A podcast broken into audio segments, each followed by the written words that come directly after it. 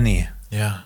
äh, du bist jetzt schon eine Weile bei uns, aber ich habe dich eine wichtige Frage noch nie gefragt, die auch heute in dem Podcast sehr von Bedeutung sein wird. Was ist denn eigentlich dein Lieblings-Star Wars-Film? Ich würde jetzt klassischerweise natürlich mit Das Imperium schlägt zurückgehen, aber ich muss wirklich sagen, über die Jahre hinweg, ich habe ihn jetzt sehr häufig immer wieder nochmal gesehen und es passt heute sehr thematisch. Es ist Rogue One irgendwie Rogue so. One Also ich, also, also ich muss halt, ich, ich muss halt wirklich sagen, die anderen sind natürlich äh, für die Skywalker-Saga sehr von Bedeutung, aber ich finde, in Rogue One habe ich diese Star Wars-Welt nochmal so von einer komplett anderen Seite äh, zu spüren bekommen und Mhm. ich liebe den, also der ist super. Kann ich 100% voll nachvollziehen. Hast du den damals auch im Kino gesehen, als der Ich habe rauskam? damals im Kino gesehen und das war, ich habe mich schon sehr gefreut und war dann ein bisschen enttäuscht, dass dann die äh, anderen Spin-offs so ein bisschen ja dann unter den Teppich gekehrt wurden und dann Solo nicht ganz so gut war wie Rogue One. Ja, aber die war auch ein bisschen selber schuld. Die wollten ja auch, glaube ich, da, damals war der Plan, dass die jedes Jahr einen neuen Star Wars-Film rausbringen wollen. Und äh, Solo ist halt so abgekackt, dass die von dem Plan ähm, äh, es ist den, Plan nicht mehr verfolgt haben. Dafür kriegen wir jetzt jedes Jahr drei neue Star Wars Serien gefühlt so. Ja, wobei dieses Jahr noch mehr gefühlt. Also es werden, wurden zum, äh, sehr viele angekündigt. Ich habe da auch ein bisschen den Überblick verloren, ehrlich gesagt. Das, das stimmt voll. Und wenn dann halt noch so ein bisschen was dabei ist wie The Book of Boba Fett, hm, dann äh, ja, Ja, gut. Aber ähm, die große Frage lautet natürlich, äh, wer sind wir eigentlich? eine gute Frage. Herzlich willkommen zu Cinema Talks Back, dem Citizen Kane unter den Podcasts, wobei manchmal wird's ja auch dumm und dümmer, denn wir drei, das sind Jonas, Marius und Alper, drei Freunde, die den ganzen Tag über Filme, Serien und Comics labern. Diesen Podcast gibt es auch auf unserem YouTube-Kanal Cinema Strikes Back mit Bild, da kann man ihn auch gratis downloaden. Es gibt ihn aber auch auf iTunes, auf Spotify, Deezer und per RSS-Feed. Und übrigens, du hörst einen Podcast von Funk. Ja, ähm, wir müssen irgendwann dieses Intro ja auch noch mal verändern, dass äh, Xenia und Lenny natürlich auch noch drin vorkommen, weil die haben wir jetzt immer vergessen. Aber ich sag's jetzt einfach immer extra hier dazu. Fühl dich auch äh, angesprochen. Ich fühle mich integriert. Genau. Ähm, wir werden heute über einiges quatschen. Ähm, wir sprechen äh, zum Beispiel aus News aus der Film- und Serienwelt. Äh, es gibt verschiedene Sequels zu sehr interessanten Filmen und Serien. Ähm, außerdem werden wir ein paar Filme noch besprechen, die wir auf dem Fantasy Filmfest gesehen haben. Witzigerweise sogar teilweise zusammen. Ja.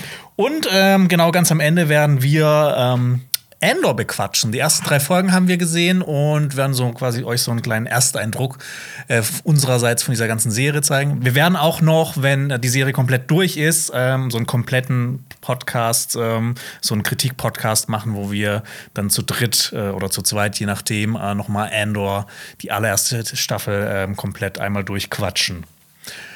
Ja, und dann würde ich sagen, starten wir doch direkt mal in die News. Ich finde, äh, die, die News, äh, die, die, die wir rausgesucht haben, die, sind, die klingt alle sehr interessant. Ich, ich starte direkt mal mit Konstantin. Und zwar plant Warner Brothers ein Sequel zu Konstantin mit Keanu Reeves. Äh, Regie soll auch wieder Francis Lawrence äh, übernehmen, der auch ähm, sau viele Sachen gerade gemacht hat. Zum Beispiel Catching Fire hat er gemacht. Er hat Red Sparrow gemacht, den ich jetzt nicht so gut fand. Ähm, er hat äh, aber auch noch äh, Bioshock in Planung. Und genau, diese Serie, äh, dieser Film war zuletzt als Spin-off-Serie für HBO Max geplant, aber das wurde jetzt auf Eis gelegt. Also ich muss sagen, ich freue mich. Also ich John Con also Konstantin, der mit Keanu Reeves ist halt echt so ein kleines guilty pleasure für mich. Ah, das ist doch kein Guilty Pleasure. Also ich Ja, finde, ich ja. finde, es ist einfach nur Pleasure. Ja, aber, aber du musst es halt auch so ein bisschen aus der Sicht betrachten als, als, als Comic-Fan, wenn man jetzt John Constantine halt eben aus den Comics kennt, weil das hat absolut nichts mehr gefühlt mit Constantine zu tun. Es ist halt einfach Keanu Reeves sieht äußerlich absolut nicht aus wie John Constantine. Er ist auch nicht blond. Ah, richtig, ist kein Brite und, und alles Mögliche. Aber der Film ist halt einfach wirklich pur, purer Fun. Ich habe den auch, glaube ich, vor zwei, drei, vier Jahren das letzte Mal gesehen und ich finde, der sieht auch noch immer ziemlich gut aus. Also teilweise, ne, es gibt auch viele CGI-Effekte und sowas. Also sehr aber- viel Practical, zum Beispiel Ja. diese Badewannenszenen und, und alles. Ja. Also es ist schon echt, echt cool. Und vor allem, wer da auch noch alles mitspielt. Shia LaBeouf war ja dieser, dieser Taxi-Fahrer, der ihn immer umher kutschiert Ja. hat. Tilda Swinton auch noch dabei. Ähm, also das, das war schon, schon Stimmt, recht der hat doch äh, den Teufel gespielt, ne? Richtig. Also es ist, äh, oder dieser, dieser, ja, ja, ich glaube, ja, doch. Ja, in dem weißen Anzug. Fand ich richtig gut. Ja, mir hat der Film auch mega gut gefallen, aber ich, ich finde eh immer Filme geil, die mit so okkulten Themen spielen, Mhm. wo dann auch, wo es ein bisschen expliziter wird. Also, ne, dass man auch so, sowas dann sieht, dass nicht immer nur drüber gesprochen wird, sondern dass man dann halt auch mal sieht, wie die Hölle aussieht, zum Beispiel. Ja, dann kann ich dir generell sehr viel von äh, Konstantin, also die, die Hellblazer-Comics auch und alles empfehlen. Ja. Und das ist ja auch, äh, generell hat man ja Konstantin jetzt nicht mehr so häufig gesehen in Fil Verfilmungen und so. Aktuell sieht man den jetzt vielleicht noch in der Legends of Tomorrow Serie, aber da frage ich mich auch, wer, wer, wer guckt die da? Und äh, wo, wo man ihn beziehungsweise sie auch sieht, ist in Sandman. Stimmt, Ja. das habe ich ja. Ach, Sandman muss ich immer noch nachholen.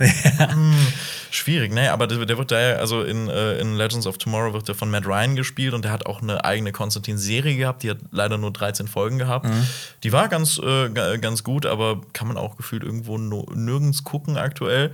Und ansonsten kann man sich auch echt gut mal die äh, DC-Animationsfilme angucken. Äh, Justice League Dark, äh, Justice League Dark, äh, Apocalypse War und äh, Constantine City of Demons sind so. Habe ich alle nicht gesehen. Ja, also, also, also mein, mein Herz schlägt eh für so Disney, äh, DC-Animationsfilme. Die sind äh, durchweg eigentlich immer mindestens grundsolid. Es gibt auch ein paar, die so na sind. Aber das ist halt einfach ganz cool, weil da halt eben Konstantin halt eben auch mit der Justice League zusammenarbeitet, beziehungsweise Justice League Dark, das ist immer so ein bisschen anders. Ja. Aber wie der halt eben mit den anderen Comicfiguren halt so ein bisschen dann agiert, ist schon echt cool. Aber Oh, noch ein Franchise, das ich mir jetzt antun muss. Also nicht antun, aber noch ein Franchise. Ne, du hast jetzt auch einige Sachen empfohlen. Das klingt jetzt so so danach, als ob. Also ich finde, das klingt alles mega interessant und eigentlich will ich es jetzt auch schauen. Ja, aber, aber, aber die Sache ist ja die, so bei DC-Animationsfilmen, die haben, also, die haben irgendwie untereinander sind die nochmal connected, aber nicht alle irgendwie. Also, das sind gefühlt existieren vier Universen.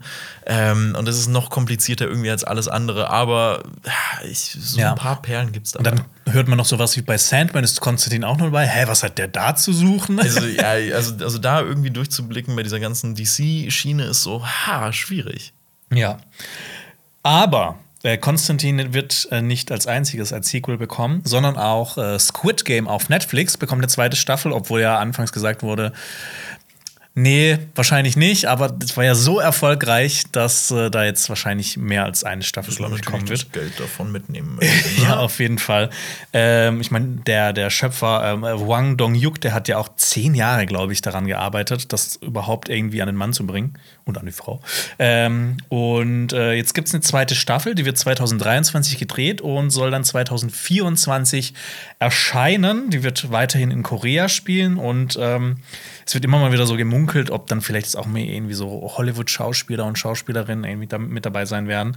Ähm, und der Schöpfer Wang Dong-yuk, der hat jetzt gesagt, dass für eine dritte Staffel würde das jetzt nicht ausschließen, aber in der zweiten Staffel ist es noch immer ne, in Korea. Ähm, und er hat sowas gesagt, ähm, für Leonardo DiCaprio würde er auf jeden Fall eine Ausnahme machen, weil der ist anscheinend auch großer Squid Game-Fan. Aber das wäre doch mal verrückt, Leonardo DiCaprio in einer Netflix-Serie, in einer südkoreanischen Netflix-Serie zu Das sehen. wäre schon geil, aber ich bin, also ich frage mich, ob er da also das überhaupt machen wird und generell frage ich mich, wenn ich mir das so höre, der ist riesengroßer Squid Game Fan. Was ich, ich frage mich, was guckt der Typ generell so privat so? Ja, ich würde gerne mal so in die Watchlisten von so ganz großen Schauspielerinnen und Ich Schauspielern so, also, reinschauen. also ob die, ob die sich jetzt weiß ich nicht, ob die, ob, ob der auch vielleicht ein riesiger Konstantin-Fan ist äh, Ja. von, von, von dem Keanu Reeves-Film. Das, ist- das würde mich interessieren. ja, das wäre auf jeden Fall Aber interessant, ich, mal ich, ich sag's wie es ist, warum? Also generell, warum Squid Game jetzt ausgeschlachtet wird. Ich finde, das war, wäre eine wirklich perfekte Miniserie gewesen. Mhm. Und die schlachten das jetzt auch noch weiter aus. Die machen jetzt diese Game Show auch noch draus. Ja. So, dieses, was ich auch echt ein bisschen absurd finde. mega absurd. Aber okay, nee, also wenn sie es Ja, machen, lass, lass mal abwarten, lass die zweite Staffel gucken und dann können wir noch mal reden. Vielleicht, vielleicht äh, setzt ihr ja noch einen drauf, weil bei, bei ähm, Stranger Things habe ich auch mal gedacht, nach der ersten Staffel, das hatte das perfekte Ende. Und dann kam die vierte Staffel und da habe ich gesagt so, okay, ja. das, das kriegt einen immer noch. ja. Aber das wird nicht die einzige Serie bleiben, die umgesetzt wird. Ähm, Amazon hat etwas ganz Besonderes bestellt, nämlich eine Sequel-Serie zu Blade Runner. Ähm, die soll Blade Runner 2099 heißen und die soll auch nicht animiert sein oder sowas, so wie zum Beispiel so ein paar Kurzfilme sind ja vor äh, Blade Runner 2049 erschienen, da war ja einer, war ja davon animiert. Nee, das wird auch eine Live-Action-Serie sein. Und ähm, als Executive Producer ist Ridley Scott am Start und die Showrunnerin ist Silka Luisa. Ähm, die hat unter anderem auch die Halo-Serie produziert, die jetzt in letzter Zeit ja nicht sehr gut angekommen ist. Und ich war früher ein richtig großer Halo-Fan. Ich bin dann aber irgendwann ausgestiegen, weil ich keinen Bock mehr hatte, immer noch die neue Xbox zu kaufen oder sowas. Die Playstations waren nie das Beste. Ja, und ähm, ich habe da auch Bücher und sowas in dem Universum gelesen. Aber ich war dann irgendwann, war ich dann halt raus. Ähm, aber ich, es gibt ja auch so, so, so kurze Clips, die Neil Blomkamp zu Halo gemacht haben. Und das, das, ein Film dazu war ja so lange in der Produktionshölle, das haben ja so viele Leute irgendwie angefangen, wieder aufgehört. Ich glaube, Steven Spielberg war auch mal mit drin, Peter Jackson war mal drin, da war irgendwie jeder mal gefühlt drin. Ähm, aber die hätten es einfach Neil Blomkamp geben sollen, aber ne, dann machen Wer sie halt nicht. dich, ne? Ja, ähm, ich habe die Serie aber noch nicht gesehen, aber ich habe bisher nicht viel Gutes darüber gehört. Ich auch nicht. Ja. Aber genau, zu Blade Runner. Äh, Was, was, was, was meinst du dazu, dass das jetzt langsam irgendwie so zu so einem großen Franchise wird? Weil, ne, ich meine, bei so einer Live-Action-Serie wird es wahrscheinlich dann nicht bleiben, habe ich das Gefühl, wenn das dann Amazon übernimmt. Ja, das frage frag ich mich ja ein. Das, das, das würde ich dich nicht mehr auffragen, weil die nehmen jetzt anscheinend ja alles, was dir lieb ist, und machen ein Franchise draus, ne? Und zerstören es vielleicht, Fragezeichen. Äh, denkst du, dass Blade Runner mir lieb ist? Achso, ja, würde ich doch sagen, oder? Ja, doch, auf jeden Das Fall. ich doch jetzt hier mal Ich, einfach ich muss aber sagen, ich, ich, ich mochte den äh, zweiten Teil von Denis Villeneuve noch lieber. Da muss ich mich jetzt outen. Ähm, ich habe den damals im Kino verpasst und ich schiebe ihn seitdem immer vor mir her, weil ich will den nicht bei mir auf dem Fernseher gucken. Ich will den Oh, einfach ja. irgendwie im Kino sehen, aber der wird ja wahrscheinlich erstmal so in den nächsten Jahren nicht wieder aufgeführt werden. Aber ich will es unbedingt sehen, aber ich will es halt wirklich auf der großen Leinwand sehen. Ja, das ist, das ist schon ein Film, der für die große Leinwand gemacht wurde. Und ich, ich sage das immer wieder gerne, wo ich den gesehen habe, im, äh, im äh, größten IMAX-Kino von London. In der IMAX-Fassung. Das Das war, das war das, eines meiner schönsten Kino-Erlebnisse überhaupt. Ja, generell eine IMAX-Erfahrung würde ich gerne mal haben, aber das ist ja in, in Der Deutschland ja. Köln, Hm, Deutschland. schwierig. Ja, mega schwierig.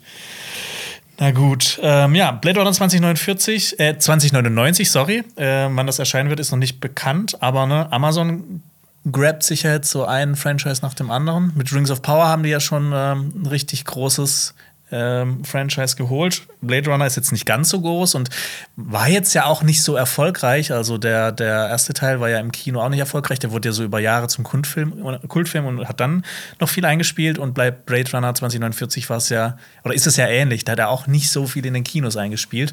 Aber es ist halt, ne, das sind immer so Filme, die kommen bei allen mega gut an, aber irgendwie guckt die dann doch keiner. Ja, das ist ein bisschen halt, schade. Das ist halt die Frage, ob Jeff Bezos da jetzt auch wieder so ein riesiger Fan von war und hat gesagt, ja, ich hätte gerne diese Blade Runner-Serie, genau wie, Ja. bei, wie bei Herr der Ringe. Ja, dafür wäre ich auch gern Milliardär, wenn man einfach sagen kann, ey, mach mal hier, mach mal was zu Game of Thrones. Ey, mach mal was Mach zu mal Herr der Ringe. Teil 2. Ja, Grab mal. das Hook-Franchise.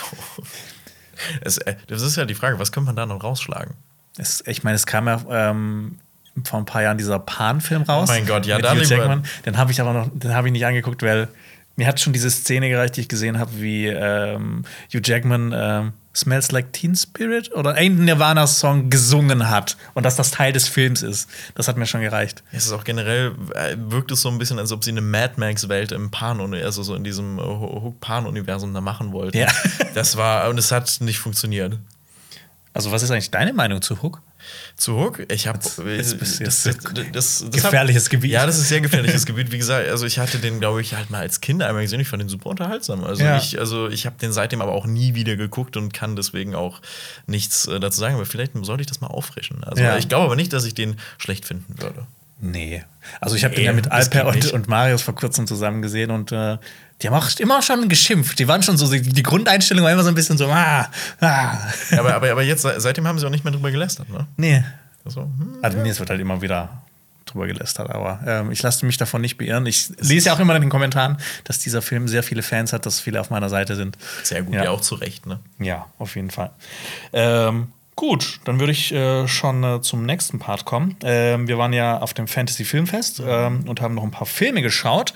Ähm, ich würde mal anfangen mit American Carnage. Den haben, den haben wir witzigerweise zusammen gesehen. Da haben wir uns vom Kino getroffen, wussten auch gar nicht, dass wir da reingehen. Ja, Äh, Das genau. war so, sehr großer Zufall. Aber es war sehr schön, weil Ja. wir danach ein bisschen über den Film lästern. ja, genau. Äh, worum geht's überhaupt? Ähm, äh, American Carnage äh, spielt in einem Bundesstaat in den USA, der jetzt nicht näher genannt wird, aber es ist Texas. äh, in dem hat ein Gouverneur den Notstand ausgerufen und alle Menschen mit, mit Migrationshintergrund werden festgenommen. Ähm, selbst welche, die ähm, in Amerika geboren worden sind. Und die können sich nur vor einer Abschiebung bewahren äh, wenn sie in einem Altenheim arbeiten, aber in diesem Altenheim ähm, ne, American Carnage, amerikanisches Blutbad, da ist irgendwas faul. Und ähm, ja, Lenny, wie fandst du denn den Film? ähm, ganz großen Schwachsinn. Ganz großen Schwachsinn. Also, also, das, also vom Grundprinzip ist es ja, ist es ja super, so ein abstruses Szenario, aber es ist wirklich also so dumm an den Haaren herbeigezogen, äh, Ja. wo, wo ich mir wirklich gedacht habe, warum müssen die dann in dieses Altenheim und was geht in diesem Altenheim halt wirklich ab, weil es wird Ja. stellenweise Und- nicht erklärt. Warum machen die das, was die in dem Altenheim machen, nicht einfach woanders, wo es nicht so auffällt? Richtig, exakt. Also So, dieser Film ist halt mega dumm. Also, also dieses Szenario, warum brauchen wir das überhaupt? Also, also ist, das, das kann man sich einfach so schnell direkt äh, wieder erklären und äh, alles, aber es gab schon ein paar lustige Momente. Ja, also ich fand den Film, ich fand den mega dämlich. Mhm. Es gab so viele Logiklücken und Plotholes. Man hat, hat aber auch gemerkt, dass der Film sich jetzt ni- nicht allzu ernst nimmt. Ja, das Und es gab gerade gegen Ende so das Finale fand ich mega unterhaltsam und ähm, so Figuren wie Big Mac zum Beispiel. Ach, Big Mac ist super. Ähm, das ist so eine Figur, die vorkommt, die so als Comic Relief auch dient. Äh, die fand ich richtig cool und zwischendurch ist der auch echt witzig. Ähm, der versucht aber auch so ein bisschen gesellschaftskritisch zu sein, aber halt nicht so subtil, Ja. sondern so wirklich mit dem Dampfhammer. So direkt schon auch so die ersten paar Szenen, die man sieht, das ähm, dann macht der Film ja schon unmissverständlich äh, klar, was er erzählen will. Also es versucht so ein bisschen irgendwie was wie ein Jordan Peele-Film zu sein. Also ich meine, man sieht ja auch in dem Zimmer von ihm, sieht man so ein Ass-Poster. Ja. Aber wie du gerade gesagt hast, es ist halt einfach absolut nicht subtil. Das ist ja wirklich mit dem Vorschlaghammer direkt ab der ersten Sekunde wird das einem eingetrichtert. Ja, ja ich, für mich hat es dann auch gewirkt, als ob das so ein ähm, Versuch war, Get Out so ein bisschen so, so den Vibe von Get Out rüberzubringen. Ähm, und witzigerweise fand ich auch, dass der Hauptdarsteller, äh, Jorge Lendeborg Jr., ich finde, der sah im Film aus wie ein jüngerer Cousin von Jordan Peele, weil er auch so eine ähnliche, ähnliche Mimik und Gestik gehabt hat. Und auch generell hat der Film auch weil der halt so, der, der, der, der, der wirkte manchmal so ein bisschen unfreiwillig komisch. Und äh, das hat für mich immer so ein bisschen gewirkt, als, als ob ich jetzt im Sketch von Key and Peele wäre, wo ja auch Jordan Peele ähm, mitspielt. Vor allem, wenn er dann auch noch so ein bisschen so aussieht, dann, dann, Ja, dann genau. ja, es, es, es wirkt halt wirklich so. Ähm, Und ähm, ne, der Film heißt American Carnage, amerikanisches Blutbad. Aber dafür war echt ein bisschen wenig Blutbad. Das, das, das stimmt. Und äh, was man sagen muss, der Film war unfertig. Also, also, also wir, das gab keine Credits. Ja. Es gab, weil der Film tatsächlich noch nicht fertig war. Das habe ich so auch noch nie gesehen. Und es gab auch immer wieder so, so, so, ne, so, so News Richtig. Äh, äh, Berichte, wo dann quasi nur so die so Platzhaltergrafiken Richtig, da drin waren waren. kein- in den Bauchbinden waren halt kein Text und sowas Ja. drin. Und äh, ja, aber dann wird er vielleicht bald mal fertig. Ja. Also so, so im Großen und Ganzen, ich finde, das war jetzt kein besonders guter Film, aber ich war dann doch überrascht, wie er mich unterhalten hat. Also, Richtig. ich finde, das ist, das könnte ja so die Definition sein, auch von Guilty Pleasure. Ja, Ja. Das, äh, das auch. Und das, das ist ja auch mit Jenna Ortega, die, die, die, die spielt da auch mit. Und der Mhm. Vater von Nate Jacobs aus Euphoria spielt da auch mit. Stimmt, das spielt auch mit. dessen Name mir jetzt leider nicht einfällt, aber ähm, ich würde dann direkt weitermachen mit einem Film, der auch in so eine ähnliche Richtung geht. Mhm. The Price We Pay heißt der Film. Und ja, der Preis, den man dafür zahlt, der ist wirklich zu hoch. Also es ist äh, Der Preis für, die Kino, äh, für das Kinoticket war es dir nicht äh, wert. Das war es mir, das war's mir nicht wert. Also das Spielen mit Imal Hirsch und äh, Steven Dorff, äh, also eigentlich schon. Äh, Ja, also ich finde, Imal, Emil, wie auch immer, Ima- ja, Emil, Emil Emile, Hirsch. Emile Hirsch. Ich finde, der ist mir immer so mal wieder in ein paar Filmen aufgefallen, aber ich habe so das Gefühl, dass so diesen Durchbruch hat der nie so wirklich. Den hatte gehabt. der ja in dem ähm, Ähm, Mir, mir fehlt der Film, äh, ähm, da wo er halt. Wo er der Aussteiger ist. Ja, der dieser, oh Ja. Gott. Den habe ich Äh. letztens erst gesehen. Und warum fällt mir jetzt der Titel nicht ein? ja, das. Da, wo ja, er aber vor die- ich stehe gerade auch ja, voll da, am da, wo er vor diesem Van sitzt und. Ähm, Into the Wild. Into the Wild, Ja. sehr gut, sehr, sehr gut. ja, da, das war halt so sein großes Ding. Und hier geht es halt jetzt darum, dass äh, Leute so einen Pornshop also so überfallen und dann nehmen sie eine Geisel mit und dann hauen die halt ab und irgendwo driften die dann so ab und landen dann auf einer Farm und versuchen da halt so ein bisschen unterzukommen und dann erkennen die so, oh, auf dieser Farm geht's ein bisschen ab, ne? Da wird ein bisschen ein bisschen illegale Sachen betrieben und alles. Und äh, dann entspinnt sich halt so ein, eine kleine Horror-Slasher-Geschichte, die halt wirklich nur in der letzten Viertelstunde abgeht. Also wirklich alles, was vorher ist, ist ist nichts sagend fürs Ende. Also es ergibt auch gar keinen Sinn, dass die vorher halt eben so eine Bank, äh, also so einen Pawnshop überfallen haben. Also das, das, es gibt keine Charakterentwicklung in, die, in, in dieser Sache. Und Also die werden dann quasi, ne, Horrorfilme, die werden ein nach Mann abgemetzelt und man denkt sich einfach so, ja. so in etwa, ja. Wumms. Aber es gibt so einen riesigen, riesigen Gegner. Ich möchte das jetzt hier gar nicht, falls den jemand noch sehen möchte, möchte ich das gar nicht zu sehr äh, anteasern. Aber es hat so ein bisschen was so von meiner Michael Myers Leatherface-Ästhetik und es ist wirklich so ein, so ein gefühlt unbesiegbarer Gegner, der dann zum Schluss ja dann ne, als finaler, äh, finaler Fight dann so entgegensteht.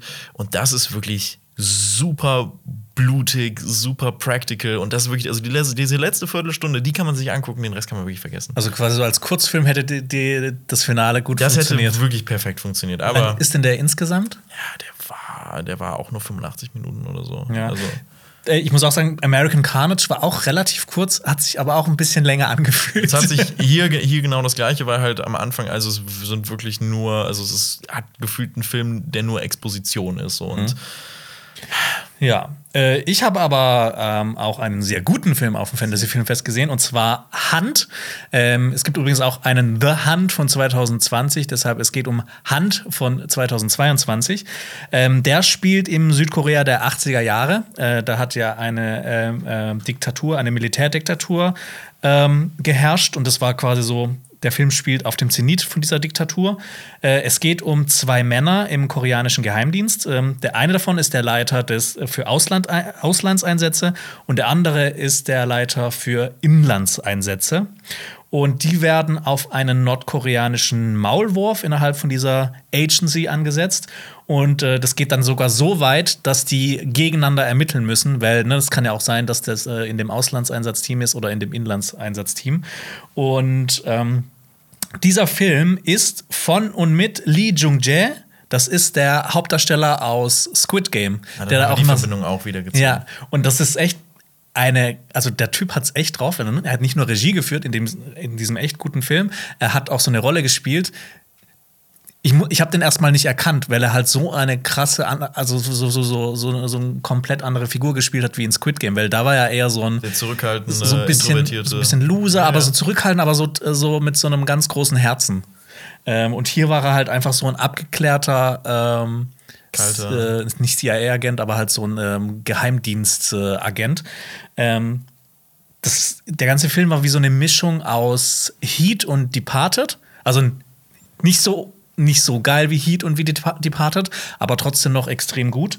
Ähm, und ähm, der war von vorne bis hinten mega spannend. Es gab so viele geile Actionsequenzen. Das war so die perfekte Mischung aus, aus Thriller und Action. Und ähm, das war halt, ne, du, du hast halt die ganze Zeit so, so mitgefiebert, wer ist jetzt in dieser Maulwurf? Ist es der oder ist es der oder ist es der oder ist es der? Und es gibt sau viele Folterszenen. Der Film ist echt nichts äh, für so für schwache Gemüter. Ähm, aber es war, für mich war es perfekt. Hat, hat mir so viel Spaß gemacht. Und der ist auch so 133 Minuten lang. Ähm, merkt man dem jetzt auch nicht unbedingt an. Also im Gegensatz zu dem, der sich eigentlich kürzer anfühlt, weil, Ja. weil gegen der hier kur Ja. war der kurzweiliger. Aber krass, also es tut mir jetzt wirklich leid, dass ich den verpasst habe, weil, weil das klingt ja super. Also den kann ich auch wirklich jedem, jedem ans Herz legen. Ähm, ne? Ich, ich liebe auch Heat und ich liebe The Departed und das hat halt so Elemente aus beidem. Und ähm, es bringt halt, ne, Südkorea hat ja eh immer so ein mega abgefahrenes, kreatives Kino. Und da kommen ja immer so viele gute Filme daher, wo ich auch gleich noch über, äh, noch über einen Film sprechen werde. Ähm, und ja, also ich fand ihn geil. War das denn jetzt sein Regiedebüt? Äh, das kann ich dir jetzt nicht 100% sagen, aber ähm, wenn es sein Regiedebüt ist, Dann ist dann. Hut Okay. ab auf jeden Fall. Okay, okay. hm. Ja, der hat echt viel Spaß gemacht. Ähm, hast du noch was auf dem Fantasy-Filmfest gesehen? Ja, ich habe den Eröffnungsfilm geguckt, äh, Don't Worry, Darling. Und? Ähm, Fandst du den auch so toll, wie Alfred den fand? Äh, also so, so toll wie Alper ihn fand, fand ich ihn auch. Also nämlich nicht toll. Das ist, also ich will ja, ich, Alper hatte ja letztens schon drüber geredet. äh, Ich will aber nur noch mal kurz betonen, dass es wirklich kein, kein glorreicher Film ist. Florence Pugh ist super, wirklich. Das, das, Ja. das, das, das, das, das muss ich sagen, selbstverständlich. Aber dieser Film wirft halt einfach so die ganze Zeit Fragen auf, die nicht geklärt werden zum Schluss. Und vor allem diese Welt, die da kreiert wird, die wirkt irgendwie willkürlich zusammengewürfelt und da gibt es keine Erklärung. Ich habe ihn sogar ein zweites Mal, also ich habe den zweimal schon Du hast den zweimal ich war geguckt. nämlich am Montag bei der Community Preview von Dominik Porschen. Ja. Und das Ticket fürs Fantasy Filmfest hatte ich aber schon. Und ich war am Montag schon total entgeistert. Und dann habe ich mir gedacht, ja, jetzt super, gehe ich jetzt noch zum Fantasy Filmfest dahin. Aber, aber der ist ja auch relativ lang, ne? Der ist halt auch lang und das zieht sich zum Schluss total. Und ich habe jetzt mal darauf geachtet, wer jetzt eigentlich so der Autor von diesem Ganzen ist. Und das ist Shane Van Dyke. Das ist der Enkel von Dick Van Dyke, den, den man auch aus Mary Poppins und so kennt. Der hat ja, ja. auch die Dick Van Dyke Show und alles. Und der Typ hat auch an Titanic 2 mitgeschrieben. Titanic 2? Ja, und das erklärt einiges. Ist das dieser äh, Asylum-Film? Nee, das ist doch dieser, das ist diese, diese Fortsetzung von, von, von Titanic, wo die Titanic wiederkommt, also weiß ich nicht. Also, also auf jeden Fall so eine Trash-Produktion. So eine übelste Trash-Produktion. Und ja. der hat halt jetzt auch äh, jetzt, ne? Don't Worry, ja. Darling geschrieben. Ich habe nämlich den, der, der Trailer lief auf dem Fantasy Filmfest vor jedem Film. Mhm. Und ich finde, der sieht relativ interessant aus. Sieht super interessant aus. Aber ich glaube, so wie, wie, wie du drüber redest ich, und wie Alper und wie alle, was ich gehört habe, ähm, schreckt mich das dann doch ein bisschen ab. Also ich, ich glaube, ich würde mir den nicht aktiv holen, sondern vielleicht, vielleicht irgendwann mal schauen, wenn der irgendwo auf irgendeinem Streaming-Dienst ja, das, ist. Das kann man halt mal machen. Also wirklich für die Atmosphäre dieses 50er-Jahre-Flair ist das super, aber wie halt mit Figuren umgegangen wird, also vor allem Chris Pine ist total verschenkt in diesem Film, mhm. in jeglicher Hinsicht. Und ja, ansonsten kann man das halt auch echt mal getrost vergessen. Okay. Ich habe ähm, gestern den Abschlussfilm noch gesehen, ähm, Emergency Declaration, ebenfalls aus Südkorea. Und da geht es um ein Flugzeug, das auf dem Weg von Seoul nach Hawaii ist.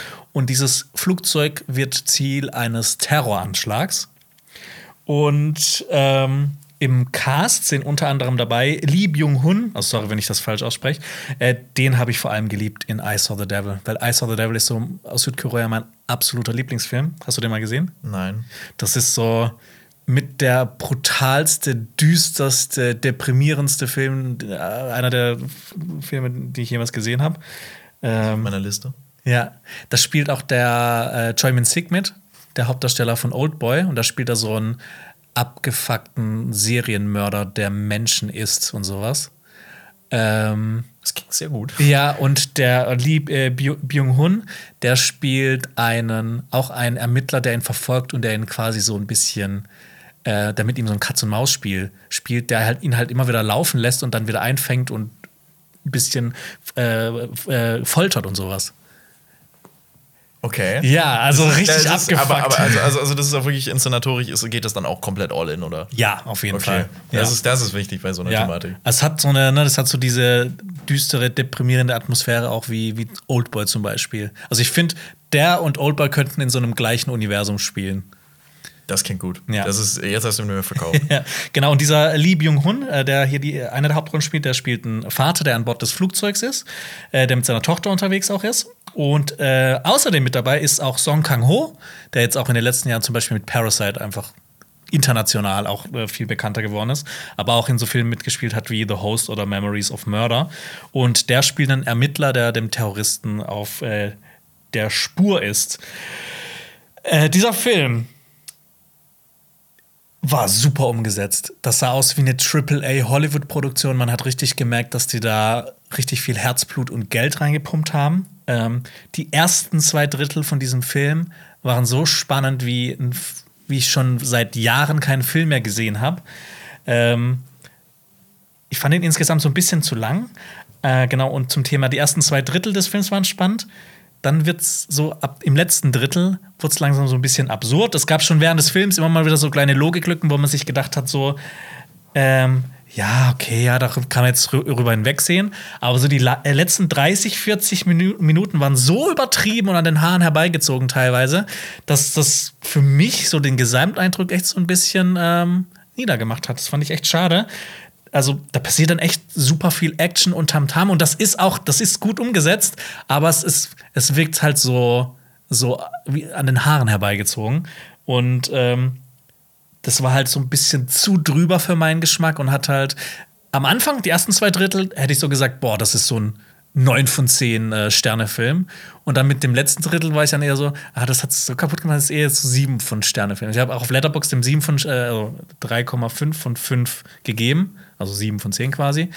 Ähm, ja, und der wirkte halt auch so ein bisschen so, als ob der in einer Parallelwelt spielt, wo die Menschlichkeit in allen Menschen so um 50 Prozent zurückgeschraubt ist, so in manchen Szenen. Das wirkt also ein bisschen immer so, das ist doch jetzt nicht euer Ernst. Das, das wollt ihr jetzt mir gerade erzählen, dass, dass das die und die Person machen würden. Und ähm, gegen Ende steuert es dann auf so ein Ende hin, wo man denkt so, boah, ey, wenn die das machen, dann wäre es wieder ein 9 von 10 äh, Sterne Das war wirklich ein Auf und Ab, ja. oder was? Und dann, ähm, nee, dann, dann äh, so mutig war den dann leider doch nicht. Ähm, aber ich würde den trotzdem empfehlen, weil auch gerade die ersten zwei Drittel von diesem Film sind so spannend. Das ist so ein bisschen auch wie, äh, wie, wie, wie Speed, finde ich. Ne? Du wirst am, du bekommst schon ganz am Anfang an mit, ähm, so, da ist irgendwas, da wird irgendwas passieren und das wird halt immer so, als ob dir jemand so, ähm, äh, so eine Daumenschrauben immer fester und fester und fester und fester anzieht.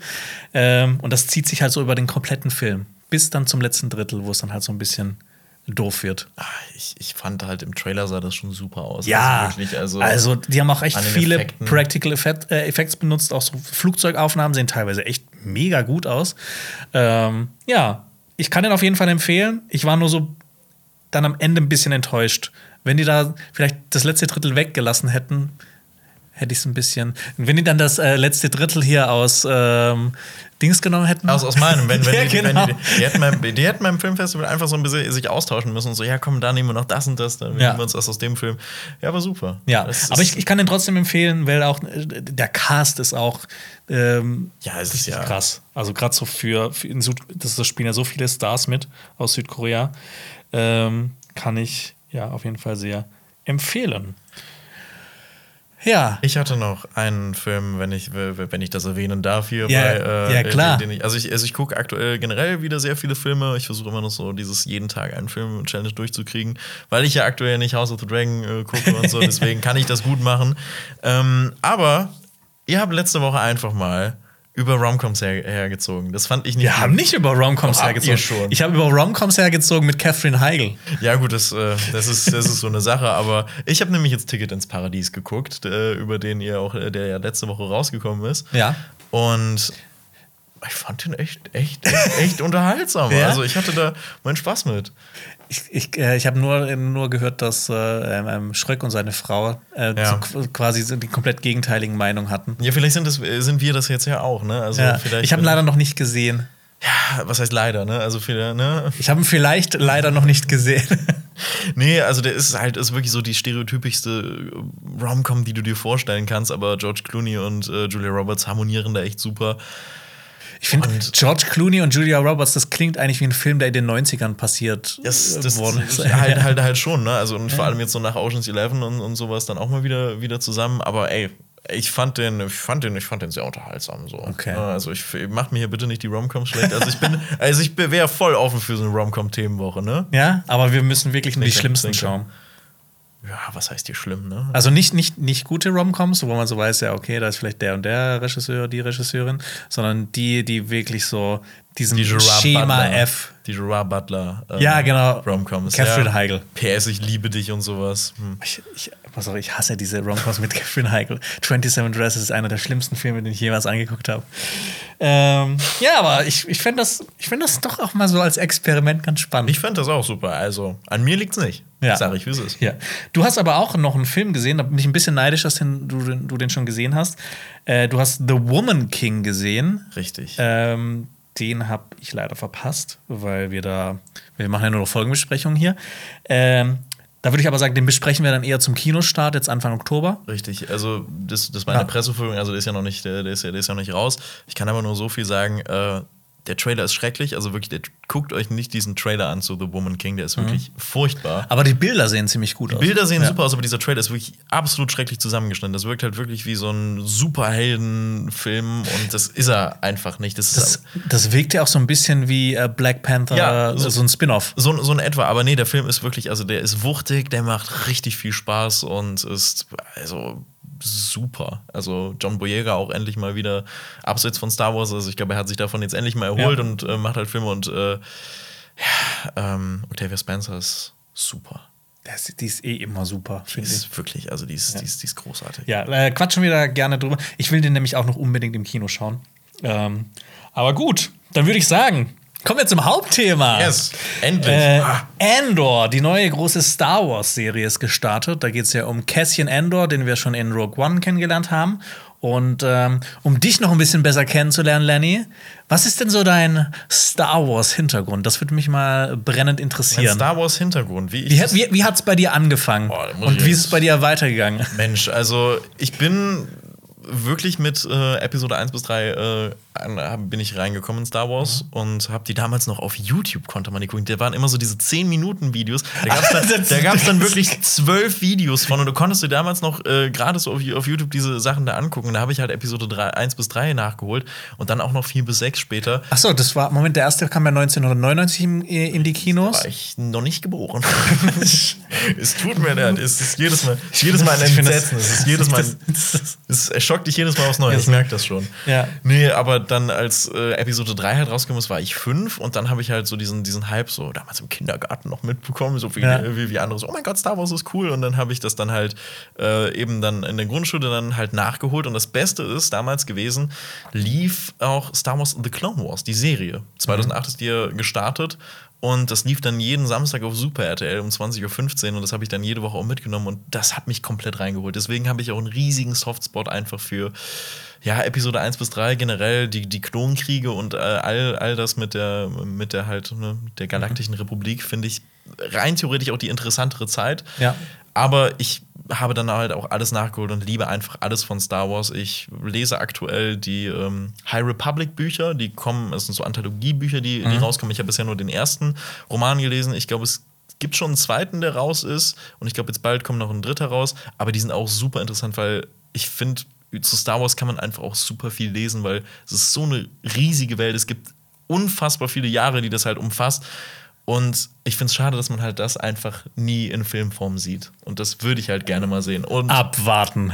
abwarten, das stimmt. Und deswegen fand ich Rogue One halt auch so cool, weil es sich halt, natürlich spielt es in der Skywalker-Saga, aber es zeigt was Neues einfach so ein bisschen. Und das macht Endor jetzt eben auch. Ja, ich meine, das hat ja auch bis aufs Ende jetzt auch nicht diese, diese, diese typische Lichtschwert-Jedi Richtig. gegen Sith-Geschichte erzählt, sondern war halt. Auch wenn das Ende Ja. super ist. Also Ja. das Ende ist also wirklich. Ich finde das immer noch so, diesen, diesen Fakt einfach krass, dass das ein Film ist, der einen Plothole geschlossen hat. Ja, das ist.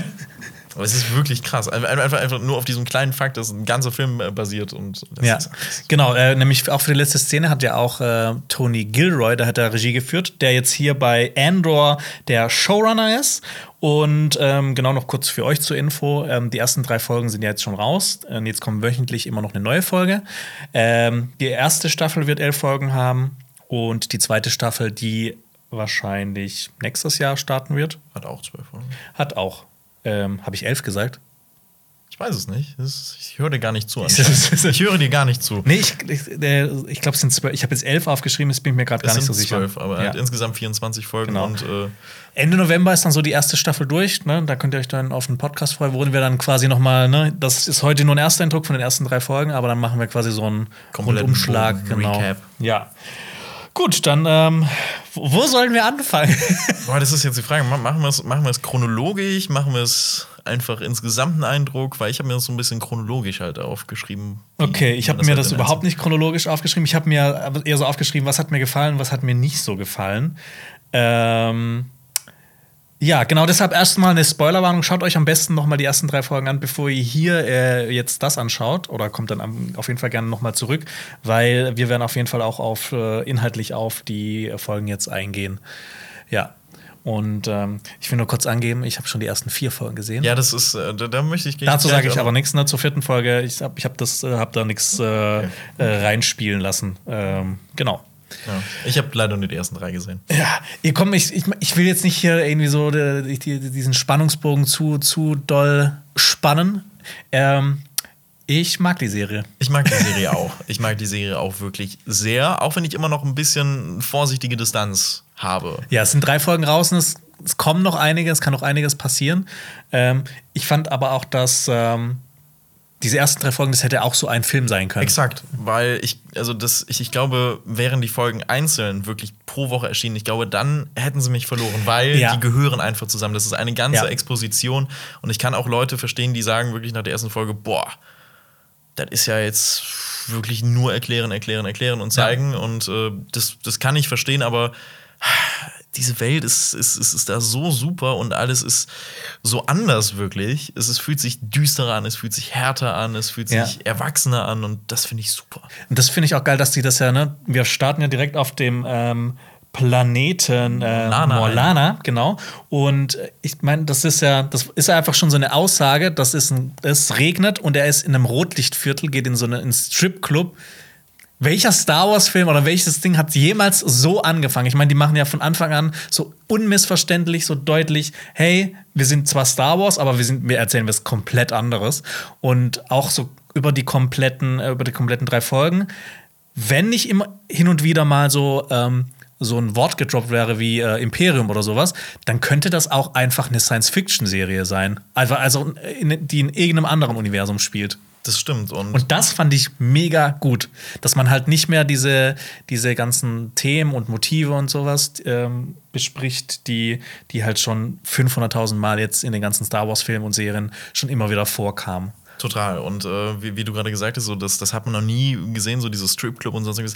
Ja, gut, Episode 2, diese Bar-Szene, die Ja, ist halt schon, aber- ja, aber das ist, also ist halt wirklich so ein bisschen auch wirklich kind, kindgerecht gemacht, ne? Ja. Aber hier ist es halt äh, wirklich so direkt, wie du sagst, halt so dieses Erwachsene.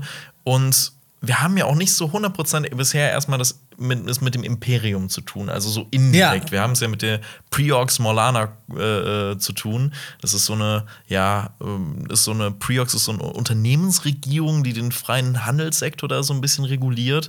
Natürlich dann auch ja, im Hintergrund von, vom Imperium dann wahrscheinlich verwaltet. Ähm, und ja, erstmal geht es darum, dass Cassian halt eben auf Morlana One äh, ja undercover seine Schwester sucht. Ja. Und ähm, ich meine, ne, das passiert ja dann, dass äh, was, was, was passiert? Andor tötet zwei Menschen. Also im Prinzip sehen wir hier auch ne, eine Serie. Er ist ja eigentlich ein Mörder, klar, er ist, ist, ist in, einer, äh, in so einer auswegslosen Situation, aber trotzdem. so cool. Ja, aber so, ne, trotzdem ist dieser Typ eigentlich ein Mörder und das finde ich halt auch interessant, wenn wir halt trotzdem mit ihm äh, sympathisieren können. Und ich finde, wenn Filme das schaffen oder Serien das schaffen, das ist ein, äh, schon mal ein riesen Pluspunkt. Aber generell, diese, diese, diese Prügelei, die die da ja vorher noch hatten, die hat sich einfach wirklich wuchtig angefühlt. Also so. Auch wie eine Prügelei, ne? Ja, so- ich meine, in einer, in einer, du siehst ja manchmal so Prügeleien in Filmen, wo so komplett übertrieben sind, wo die sich durch Stockwerke durchboxen, aber der, der, der schlägt ihm ja auf den Kehlkopf und der stirbt daran. Und so ist es ja dann. Also, das passiert mal ganz schnell. Richtig. Also, ich bin jetzt kein Prügler, ich kann das jetzt nicht aus Erfahrung sagen, aber ich glaube, so eine Prügelei kann ganz schnell schiefgehen. dass halt jemand ähm, schwer verletzt oder vielleicht sogar tot. Ja, und das, und das hat man auch wirklich gemerkt. Und dann, als, die, als, als er dann eben dann gestorben ist und dann gesagt hat, jo, du hast ihn getötet und alles, hat man auch einfach wirklich gemerkt, okay, krass, das ist jetzt nicht einfach wirklich, jo, wir haben hier einen Sturmtruppler einfach mal erschossen, der einfach wirklich super irrelevant ist, sondern hier zeigt wirklich, jo, Tod ist wirklich tot. Du hast einen Menschen gerade umgebracht. Ja. Plus zusätzlich, er erschießt ja noch den anderen. Ja. Ich meine, das hätte er nicht tun müssen. Richtig. Ja, und dann, als er dann halt eben ne, seine, äh, ja, da nicht weitergekommen ist, flieht er dann zurück auf seinen Planeten Pharax, der im Morlani-System liegt. Das ist äh, ja Teil dieses freien Handelssektors, der halt eben von Preox ja, reguliert wird. Und das ist so ein ja, Schrottplatz-Planet auch so. Ja, wie so ein Recyclingplanet, so ein bisschen. Richtig, und äh, da, da flieht halt Cassim dahin und dann sieht man auch diesen Druiden.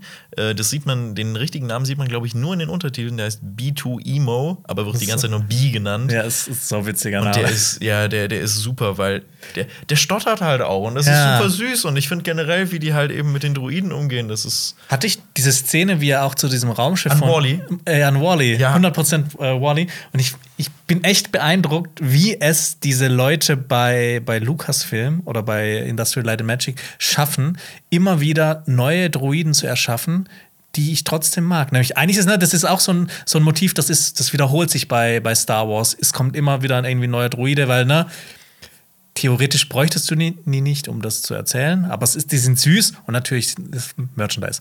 Ja, ja, gut, ja, das, Ja, darf man aber ich finde es trotzdem beeindruckend, dass die es immer wieder schaffen, so einen Druiden zu erschaffen, die ich mag. Aber wirklich, aber auch jedes Mal wirklich weiß. Es gibt keinen, den ich jetzt so sagen würde, den fand ich richtig kacke. Also das. Äh, also ja, ich fand äh, hier diese Druidin aus Solo, die fand Ja, ich ein okay, bisschen gut. drüber, Ja, gut, die war, hm, ja. aber das, ja. Ansonsten finde ich alle geil. Ja. ja, ey, das, das stimmt total. Und ähm, was man dann auch jetzt noch äh, zu sehen bekommt, sind halt immer in diesen Folgen Rückblenden eingeworfen Mhm. zu dem, was halt äh, Cassian, der kommt von, Kin- von dem Planeten Kinari. Und das ist halt, äh, hat da zusammen mit seiner Schwester halt eben, die er mittlerweile sucht, äh, hat er halt in so einem indigenen, naturverbundenen Stamm gelebt. Und Das ist auch sowas, was man noch nie so wirklich gesehen hat. Das fand ich mega interessant. Und ne, das, dann kommt ja auch dieses Raumschiff abgestürzt, wird abgestürzt. Und das ist ja quasi auch wie in so einem Science-Fiction-Film. Da passiert irgendwas komplett Übernatürliches für die und die wollen das erforschen. Und dann passiert halt alles, was passiert. Und ich mochte das richtig gern, so diese, diese, äh, diese zwei Handlungsstränge quasi in der Vergangenheit und der Gegenwart. Das, das, das wird auch halt vor allem auch super zusammengefügt, halt eben, Ja. dass es halt eben den Hintergrund von Cassian erklärt. Und äh, ja, warum Cassian überhaupt, äh, äh, was der jetzt aktuell halt jetzt plant, nachdem er seine Schwester halt die Informationen da immer noch nicht bekommen hat, der ist im Besitz einer unaufspürenden, äh, unaufspürbaren NS9 Starpath Unit. Das ist diese Box, die er mit sich halt rumschleppt, die er dann halt eben auch verkaufen möchte für 40.000 Credits. dann, ähm, und Das, äh, wenn, ihr die Obi-Wan-Folgenbesprechung von uns angeschaut habt, dann wisst ihr, 40.000 Credits ist verdammt viel. Ernsthaft? Da kann man sich schon ein, ein, ein kleineres Raumschiff von gönnen. Das ist, das ist nicht viel, aber das ist halt auch besonders. Diese Box ist halt eben, also diese Starpath Unit ist besonders wichtig, denn diese äh, Einheit hatte die Besonderheit, dass sie jede imperiale Koordinate innerhalb von neun Parsecs aufspüren kann. Das bedeutet, also Parsecs entspricht, haben wir uns mal aufgeschrieben, 3,26 Lichtjahren, also etwa 31 Billionen Kilometern. Das ist schon einiges. Also, das ist wirklich viel und das bedeutet, dass jedes Schiff, das halt diese Einheit einbaut, äh, und damit ausgestattet ist, innerhalb von diesen neuen Parsecs jedes imperiale Schiff aufspüren kann. Und man selbst wird praktisch für den imperialen äh, Radar unsichtbar. Also das heißt, dieses Ding ist für, ja, für rebellische Zwecke ist das schon sehr, sehr Ja. wichtig. Und deswegen wird es halt eben auch an einen Kontakt später, soll, soll es verkauft werden, der ja auch ja, ein bisschen Hass gegen das Imperium hat. Ja, äh, Stellan Skarsgård, Richtig. Der finde ich neben einer anderen Figur der absolute Showstealer ist in, in den ersten drei Folgen. Aber es ist halt auch Stellan Skarsgård. Ich finde, der, der bringt halt immer in Filmen so. ne, Das ist so ein charismatischer Mann. Das ist wie bei, das sage ich auch mal bei anderen Schauspielern, die müssen einfach nur in die Kamera gucken und das ist schon, dieser Film ist schon zumindest gut. Ja, also das, also, also generell auch dieses, er funktioniert so, so ein bisschen als Figur, die Cassian halt eben so auf die Seiten der Rebellen halt zieht und sagt, Ein bisschen auch so ein Mentor. Richtig, ja. so. Also es, es gibt halt noch andere, die das Imperium hassen. Mhm. Und äh, da gibt es hier diesen wunderbaren Dialog, wo, wo den der auch im Trailer halt schon vorkommt, dieses, sie sind so fett, sie, sie, sie haben keine Ahnung von Ja. uns und alles. Und das wird dann ja da auch nochmal gezeigt. Und da wird, kommt dann halt eben dieser Wendepunkt für Cassian, dass er sich halt dann ihm anschließt und dass die beiden dann halt eben dann später von Ferrix halt fliehen. Ja. Ähm, apropos Figuren, ich würde mal gerne auch noch quatschen über Cyr Cyril Khan. Ja. So der, der jetzt so als Antagonist hier aufgebaut wird. Äh, so ein pedantischer, ordnungsliebender ähm, Unteroffizier, der sogar seine, der so pedantisch ist, dass er sogar seine, seine Uniform noch so pimmt. Ähm, und ich finde, der wirkte schon wie der Prototyp von so einem imperialen Offizier, der so einen richtigen Stock im Arsch hat. So wie man die auch immer so auf dem äh, Todesstern so rumstolzieren sieht. Ähm, und ich finde, er wirkt wie jemand, der ein großartiger Bösewicht werden könnte. Also ich meine, jetzt hier muss er erstmal einen großen Rückschlag erleiden, aber ich meine, das ist ja wahrscheinlich die Motivation für ihn, äh, Andor dann vielleicht noch weiter zu jagen. Absolut, ich, ich finde den, ich find den, ich find den auch wirklich gut. Das hat halt so ein bisschen generell, diese gesamte Preox-Sache hat so ein bisschen was Bürokratisches. Ja. Äh, wie die dann auch eben auf ihrer Brücke sitzen. Alle. Ich habe da gesehen, dieser, dieser eine Typ, der hat, da hat auch irgendjemand so eine, so eine Döner-Nudelbox gegessen äh, auf, auf, auf der Brücke. Da habe ich, auch so, hab ich, Schöner Nudel. aber habe ich auch so gedacht, ey, das ist schon, äh, ja, ja, cool. Die lassen sich's gut gehen auf jeden Fall. Also die leben das Beamtenleben gefühlt. Ja. Aber ich fand den auch toll, vor allem am Ende der dritten Folge, wo man dann halt auch wirklich sieht, wie, wie verbissen er halt ist und Ja. So sieht, wo man halt aber eben beide Seiten sieht. Halt, ne, von, von, von, von denen sind Leute gestorben und er sieht dann halt auch, guckt, guckt sich an, wie viele von seinen Leuten gestorben sind. Und dass man halt eben auch beide Perspektiven jetzt mal so sieht und dass Ja. es Verluste auf beiden Seiten gibt. Und das fand ich auch wirklich super. Ja, du hast halt nicht diesen, diesen äh, durch und durch bösen äh, Antagonisten, sondern du hast halt jemanden, wo du das vielleicht auch ein bisschen nachvollziehen kannst. Weil, ne, der wirkt ja einfach so, wie, der will sich ja beweisen. Das kann man ja auch, ich finde, das kann man einfach su- super gut nachvollziehen. Der will sich einfach beweisen und ähm, verkackt dann und ähm, will sich jetzt wahrscheinlich einfach noch viel mehr beweisen. Und es ist halt, wie du gesagt hast, so verbissen, äh, um, um da was zu machen. Aber ich fand auch seinen Handlanger, äh, Sergeant Mosk, der von Alex Ferns gespielt wird, fand ich auch großartig. Halt, das muss man dann aber auch wirklich im Original gucken, wenn man dann halt auch wirklich die Akzente von den allen mitbekommen Dieser Typ möchte. hat eine Stimme. Das ist so geil. Wie Schmirgelpapier. ich, ich, der hat in, äh, der spielt ja auch in Tschernobyl mit. Mhm. Der hat da so eine echt eine richtig kleine Rolle, aber ich gucke mir immer wieder die Szene mit ihm an, weil ich das liebe, wie er seine Figur da spielt. Und er spielt ja auch in The Batman diesen ähm, äh, Savage, diesen ähm, äh, Pete Savage, diesen ähm, Polizisten. Stimmt. Ja. Ja, genau daher kam der mir bekannt vor. Ja, das aber ist halt, das ist so jemand, der, der, taucht jetzt immer mal wieder so irgendwo auf und jetzt auch in Aber Endor. das finde ich super. Ich finde, ich finde, ich finde, die, die haben auch wirklich eine, eine super Harmonie.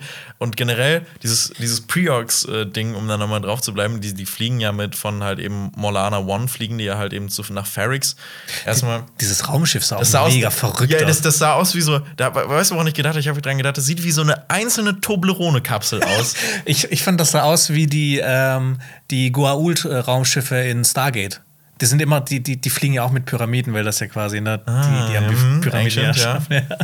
ja, cool. Ja, nee, aber, aber das, das, also das fand ich auch super und dass die halt sich dann eben auch so in Truppen dann da halt da bewegt haben. Mhm. Äh, ja, also ich. Und was ich auch cool fand, nämlich normalerweise haben die Bösen oder das Imperium hat ja immer so diese ultra krasse Übermacht, aber die waren ja in so einem Setting, wo eigentlich ja quasi alle so ein bisschen gegen sie waren, wo dann, wo die ja auch dann angefangen haben, äh, diese, diese Töpfe zu schlagen oder, oder irgendwas zu schlagen. Oder, oder genau, irgendwie. und äh, die waren ja halt auch nicht, nicht diese Übermacht. Und das fand ich auch interessant, weil sonst ist es ja immer hier 5000 Stormtrooper gegen drei Rebellen. Also hier ne, ist zwar immer noch so, das sind ja dann hier, äh, wie heißt der, Lutheran Rail, äh, der, äh, den Stellan Skarsgård spielt, und Andor sind ja zu zweit, klar. Aber sie haben ja trotzdem noch so ein bisschen Unterstützung und die sind ja quasi so auf, auf ihrem Heimatboden.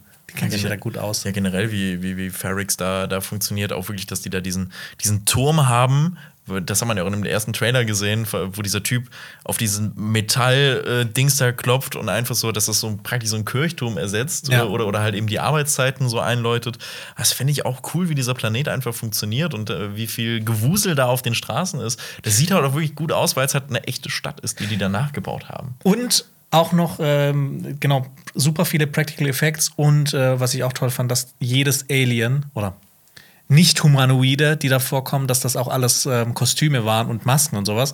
Weil das war ja, das wurde ja te teilweise schon in den letzten Star Wars-Werken, waren ja manche noch animiert und das finde ich immer so ein bisschen, ich finde es passt nicht so ganz rein. Nee, ich, bin, ich bin dann lieber so der Oldschool Star Wars-Fan, der halt lieber dann so eine, so eine Plastikmaske sieht. Ja, und ich, ich finde es halt auch schön, dass sie es halt jetzt endlich so, so, so richtig machen. Also es ist halt, es ist halt einfach kein Fanservice, diese Serie. Nee, gar nicht. außer, außer vielleicht an einer Stelle. Weil an einer Stelle wird ein Meme erwähnt. Dieses Now there are two of them. Das ist, das ist, dies, du bist. Ich bin gerade komplett raus. Das ist, äh, der, der, ja, ja, also, also, Aber Memes erklären ist auch immer schwierig. Ja, auch man, jetzt muss ich ein Meme erklären. Nein, also da der gibt's, also der, ich glaube, das sagt sogar, das, das, das sagt sogar ähm, hier äh, Cyril Khan, dass, dass er sagt, yo, oh no, there, uh, now there's two of them, als dann äh, Cassian und äh, Stellan Skarsgård da zusammen unterwegs sind. Mhm. Äh, und das ist halt aus Episode 1, wenn Newt Gunray das, das sagt äh, im Gespräch. Achso, mit, mit den zwei Jedi. Ja, ja, okay. so. Und das okay. ist halt, ja, also, ne, kann man. Okay. Ja, das ist das, das Einzige. Das habe ich jetzt nicht erkannt. Das ist aber auch jetzt wirklich so das Einzige, wo man da irgendwie so, so noch drauf schließen kann. Aber ich finde es auch generell, wenn wir jetzt nochmal, wie du ja schon gesagt hast, dass Cassian auch so eben so eine ja, zwielichtige Person auch eigentlich ist. So, wir bekommen mit, dass der halt super vielen Leuten auf dem Planeten was schuldet, dass er nach mhm. super vielen Gefallen gefragt hat. Und er kommt ja eben von äh, dem Planeten äh, Kenari. Aber er hat das die ganze Zeit äh, geleugnet. Er hat die ganze Zeit gesagt, als Tarnung angegeben, ich komme vom Planeten Fest. Das habe ich jetzt mal nachgeguckt. Das liegt im Outer Rim mhm. und äh, ist ein Eisplanet, hauptsächlich mit Bergen. Und das ist das erste Mal in dem äh, Spiel Star Wars Dark Forces äh, äh, erschienen. Das ist so ein First-Person-Shooter für den PC ja, von 1995. Da, da kam auch diese Dark Trooper drin vor, diese Roboter. Ja, das, ich, ich, ich finde das halt super cool, wie viel, wie viel Star Wars sich halt eben aus den anderen Werken halt, halt so rausnimmt. Ja, ohne dass das dir halt so wirklich so aufs Auge gedrückt wird, sondern ne, du musstest das einmal recherchieren und so, ah, das hat dann eine Verbindung. Und ich, ja, das, das mag ich auch richtig gern, wenn dann, wenn du, wenn das dann so ein bisschen, wenn da irgendwie noch ein bisschen mehr Bedeutung drin ist, dann plötzlich. Ja, richtig. Und das, das, das finde ich halt cool. Und das, äh, ich meine, man bekommt ja mit, dass Kenari ja, so ein verlassener Planet dann, dann später wird, äh, der vom Imperium verlassen wurde. Und äh, Cassian wurde halt äh, von seiner Ziehmutter von äh, Kenari mitgenommen. Das mhm. sieht man dann ja später. Äh, wird sich dann halt diese äh, von Marv, von Marva, glaube ich. Marva, Marva, genau. Ja. Äh, die ihn dann halt von Kenari mitnimmt und. Äh, das ist ja so das letzte Bild, wo, wo dann auch so zwischengeschnitten wird, wie er einerseits von Kenari und, einer, und andererseits von äh, Ferrix Richtig, in dem Schiff. In und das die Musik und die, die Einstellung, sowas, das war einer, finde ich, der schönsten Star Wars-Momente aus, aus allen Star Wars-Werken. Voll. Und ich habe auch generell so gemerkt, zum Schluss äh, der, dritten, der dritten Folge habe ich gedacht, das wird auch noch eine richtig emotionale Serie, glaube ich. Mhm. Halt wirklich, wenn man dann die in so, so diese, diese Close-Up von Marvas Gesicht hat, ja. wie sie halt auch wirklich so erschüttert ist und halt einfach so, ja, mein, mein, mein Ziehsohn ist jetzt, ist jetzt weg. Ich weiß nicht wirklich, weil, was mit dem geschehen ist. Und, Der äh, wird gejagt, wahrscheinlich wird das sogar vielleicht auch noch getötet. Das fände ich ja. super. Also ich, ja. bin da, ich bin da wirklich gespannt, was da noch kommt. Ich finde nämlich auch, dass Fiona Shaw als Marva Endor so neben Stellan Skarsgård so die zweite Showstealerin war in dieser, in dieser, ähm, in diesen drei Folgen, obwohl die jetzt nicht so viele Auftritte hatte. Das, äh, das, das, das, sehe ich total. Also die, die, die, das war auch super, super herzlich, als sie dann noch in das Kinderzimmer von ihm dann so gegangen ist. Mhm. Und äh, ach, das war, nee, das, das, war, das war richtig schön. Aber generell muss man auch wirklich mal sagen, es sind unfassbar viele Figuren in, diesem, in ja. dieser Serie. Also da, da habe ich mich ein bisschen überfordert stellenweise gefühlt. Ja, ich finde nämlich, es gibt zwei Figuren, ähm, ich finde, die hätte man sogar vielleicht komplett rauslassen können, um das ja, so ein bisschen. Bix von Bix und ihrem Mann. Ich finde, das hat für mich so ein, ähm, äh, war für mich insgesamt fand ich das, fand ich die drei Folgen so ein bisschen zu langatmig. Mhm. Und ich finde, wenn man die vielleicht rausgelassen hätte, Wahrscheinlich wird die noch äh, wichtig werden, vielleicht für später, keine Ahnung. Ja, also ja, aber ich fand das so ein bisschen langatmig und ich fand die beiden, das hat mich so überhaupt nicht interessiert. Ja, das, das, das kann ich sehr gut verstehen, aber je nachdem, was mit Biggs jetzt noch passiert, ja. kann das halt jetzt auch noch interessant werden für Rogue One, nämlich dass halt eben Jin Urso und äh, Cassian Andor niemals in irgendeiner Weise eine Love Interest gewesen ist. Das war immer diese große Sache, sind die jetzt wirklich, äh, haben die eine Love Interest und so. Das ist ja auch die super Sache bei Rogue One am Ende, Spoiler, dass die sich dann halt nur umarmen einfach ja. und sich nicht küssen, weil das wäre, also da habe ich, das fand ich auch einen super schönen Moment und äh, ja, bitte, bitte macht's nicht zu kitschig. Ja, genau so und das und das und das fand ich da halt super, aber ja, ich fand das auch, hm, also das hat sich da halt auch wirklich gezogen, aber es gab da auch eine, äh, eine echt coole Sache. Dieser Tim, der Mann von Bix, der ist so ein bisschen ja, eifersüchtig auf äh, den, äh, auf, auf mhm. Cassian so und denkt so, dass, dass Davy noch was mit. Ich glaube, die waren auch Bix und Cassian waren mal ein Paar. Also ja, kommt so ein bisschen ja. durch. Und es ist das allererste Mal, äh, dass man äh, eine Übersetzung von Aurebesh, also diese Schriftsprache in Star Wars, also das, was man halt immer auf diesen Texten sieht, in einem Film oder einer Serie halt visuell übersetzt bekommt, weil äh, er, da gibt es halt ein Dokument halt eben von dieser Preox, die halt eben nach Cassian sucht, mhm. die äh, machen dann so ein Fahndungsschreiben halt für ihn raus. Und das ist das erste Mal, dass man halt so eine Übersetzung dann eingeblendet bekommt so ja. davon. Und das ist ja generell, was, was Rogue One auch als erstes so gemacht hat, diese Planetennamen halt auch eingeblendet. Mhm. So, das, das gab es ja vorher bei Star Wars auch nie, nie so wirklich, dass dann halt, äh, halt die Planetennamen, wo, wo man ist, in welchem mhm. Jahr und alles. Es wird immer nur erwähnt dann. Richtig, so. Und das, und das, und das finde ich, schattet das so, also, ne, sondert das so ein bisschen davon ab, aber ich finde, das passt halt super und ach. Ja. Ähm, Gehen wir noch mal ganz zum Anfang zurück. Was sagst du eigentlich zu dem Intro?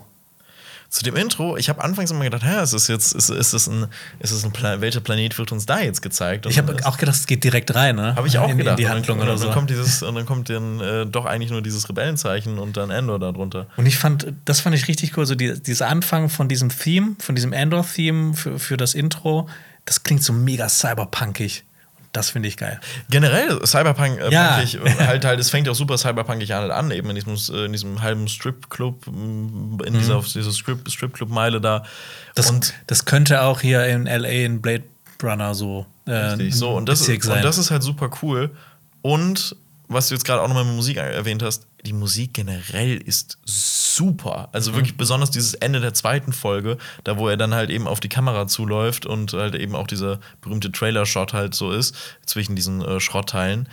Da, da setzt die Musik nochmal richtig ein und das ist auch etwas, was man in Star Wars nie gehört hat. Und das finde ich auch super, dass man halt einfach jetzt wieder so eine neue Stilrichtung wie Ludwig Göransson das halt auch gemacht hat mit Mandalorian und so, dass Star Wars jetzt auch mal wieder einen neuen Klang hat, dass es nicht immer nur John Williams sein muss. Und das finde ich, finde ich cool. Auch wenn man sagen muss, natürlich, ne, John, Ja, John Williams ist, ist, ein, äh, es ist super. Meister. aber ich hoffe einfach, dass man das, äh, ich, ich liebe es, aber dass man dieses Force-Theme nicht hören wird. Weil das Ja. ist, es wird zu sehr ausgereizt. Ich will auch keine Lichtschwerter sehen. nee, Ich will Blaster-Action sehen. aber das ist halt auch die Frage, wird man Krennic sehen?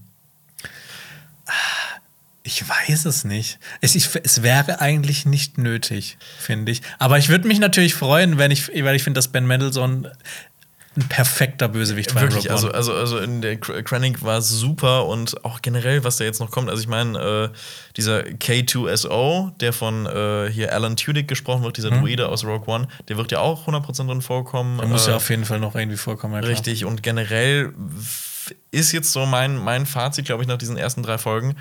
Es ist super stimmungsvoll, aber ich glaube, jetzt geht es erst wirklich los. Also Ja. ich glaube, jetzt geht es erst lo wirklich los. Ich meine, was man im Trailer alles noch gesehen hat, was kommen wird, hier der imperiale Senat. Ich habe Bock auf Politik in Star Wars da in Ja. dieser Form. Und alles, was da noch angeteased wird, ich habe da richtig, richtig Bock. Ich meine, du hast die vierte Folge jetzt noch gesehen. Kannst du immerhin vielleicht so sagen, ob es gut weitergeht? Es ist etwas, was du sagen kannst. Ja. Ja, sehr gut. Also das heißt, es geht jetzt wirklich los mit der vierten Folge. So, so Ja, ja, richtig. klar. Ne? Die ersten drei Folgen äh, sind quasi so diese Exposition. Ähm, genau, und kurz zu meinem Fazit. Ich fand ähm, die Serie bisher echt toll, hat mir richtig viel Spaß gemacht. Ich fand es nur ein bisschen zu lang. Mhm. Ich bin halt noch gespannt, auf was das hinauslaufen wird. Ähm, ähm, und ähm, wir, haben, wir haben jetzt alle Figuren gefallen, bis auf eben Bix und ihren Mann. Ähm, und ja, wie gesagt, ist ein Ersteindruck ich kann jetzt nicht sagen, wie es dann noch werden wird, aber es macht schon mal richtig viel Spaß, weil es halt so komplett anders ist als alle Star Wars-Serien, die bisher rauskamen. Ja, ich glaube auch. Ich glaube, da wird noch was auf uns zukommen. Und äh, Und wie gut das aussieht. es sieht wirklich gut aus. Also, also, also wirklich da diese, diese Regen, äh, dieser Regen am Anfang und generell Ferric sieht super aus. Und was wir noch gar nicht gesagt haben, endlich mal was anderes außer Tatooine. Ach so, ja. Das ist, das ist der- abwarten, abwarten. Ja, gut, ja, oh Gott, ja, stimmt. Nein, aber ich bin, äh, ich bin wirklich froh, dass es kein Tat, äh, Sand, kein ich Sand. hasse es, also wirklich. Ich kann, Anakin, sand. ich kann Anakin Skywalker mittlerweile verstehen, warum er keinen Sand mag. Also, Ja, deshalb, ähm, ja, wir sind weiterhin sehr gespannt. Wir werden auf jeden Fall noch weiter drüber quatschen. Ähm, Im November. Ja. Und äh, genau. Schaut euch noch gerne weitere Videos jetzt an, zum Beispiel ähm, von Game 2, die machen immer auch sehr tolle Videos. Oder schaut mal gerne in unsere Star Wars Playlist rein, da haben wir schon äh, viele tolle Videos gemacht.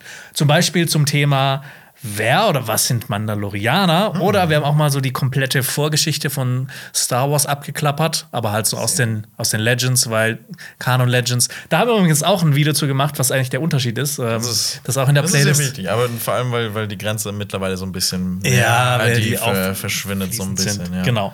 Und äh, dann hoffen wir, dass ihr bald wieder hier einschaltet. Und äh, bis dann. Tschüss. Das war ein Podcast von Funk.